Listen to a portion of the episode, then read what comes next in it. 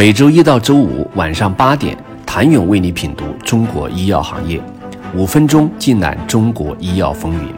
喜马拉雅的听众朋友们，你们好，我是医药经理人、出品人谭勇。十八 A 这五年总结来说，是一个从价格往价值回归的过程。前几年，生物科技企业在一级市场一度受到过度追捧，导致上市前估值过高的泡沫存在。而十八 A 本身宽进严出的特性，使企业在经受去伪存真的市场考验时，更容易出现估值倒挂的情况。投资人判断一家生物科技公司是否具有投资价值，最终还是要回到投资的本质。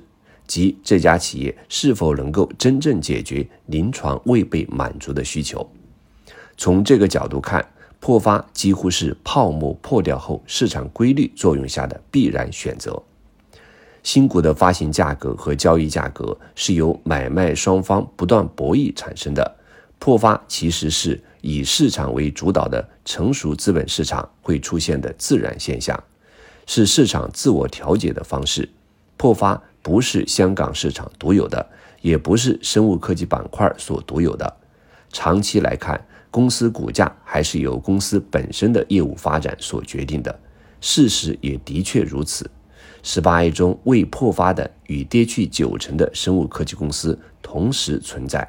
从结果而言，不管是对企业还是对行业，破发也并非完全是件坏事。市场表现偶有波动，是产业发展过程中的常态。破发不代表生物医药板块长期的趋势，长远来看应该会上升。百济神州也经历过困顿和冷遇，二零一八年登陆港交所首日便破发，如今成了十八 A 板块涨幅前三的公司。现阶段，大部分十八 A 生物科技公司的年报都还是正向的。破发激励企业逐渐摸索出适合自身发展的道路和节奏，企业会慢慢的展现出创新的成果，证明自身的价值。流动性不足是十八 A 另一个广受诟病的话题。截至二零二三年五月十一号，在三十九家生物科技公司中，仍有约百分之五十九的公司日成交额不足一千万港元。其中有十一家生物科技公司日成交额不足一百万港元。市场的流动性主要从两方面来评估：一方面是一级市场的流动性，即新股发不发得出去；另一方面是二级市场的流动性，及公司上市以后的成交是否活跃。港交所一直是全球领先的新股融资中心。新股流动性较强，拥有来自全球各地各种类型的投资人，而且以机构投资为主。多支新股同时成功发行的案例在香港并不鲜见。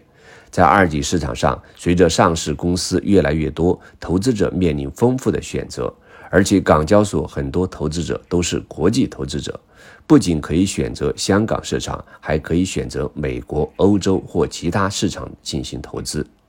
所以，不同上市公司获得的流动性必然会出现分化，这并不是香港特有的现象，美国和欧洲也是如此。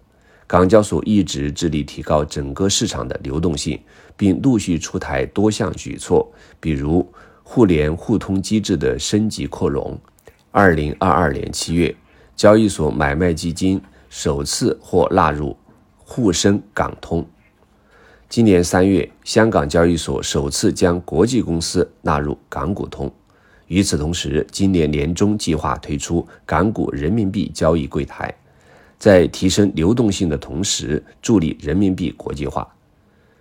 创新药环境与五年前已经大不相同，摆在十八 A 面前的新问题是什么？旧时的政策能否跟得上行业的高速发展？请您明天接着收听。谢谢您的收听。想了解更多最新鲜的行业资讯、市场动态、政策分析，请扫描二维码或添加医药经理人微信公众号“医药经理人”——医药行业的新闻与资源中心。我是谭勇，明天见。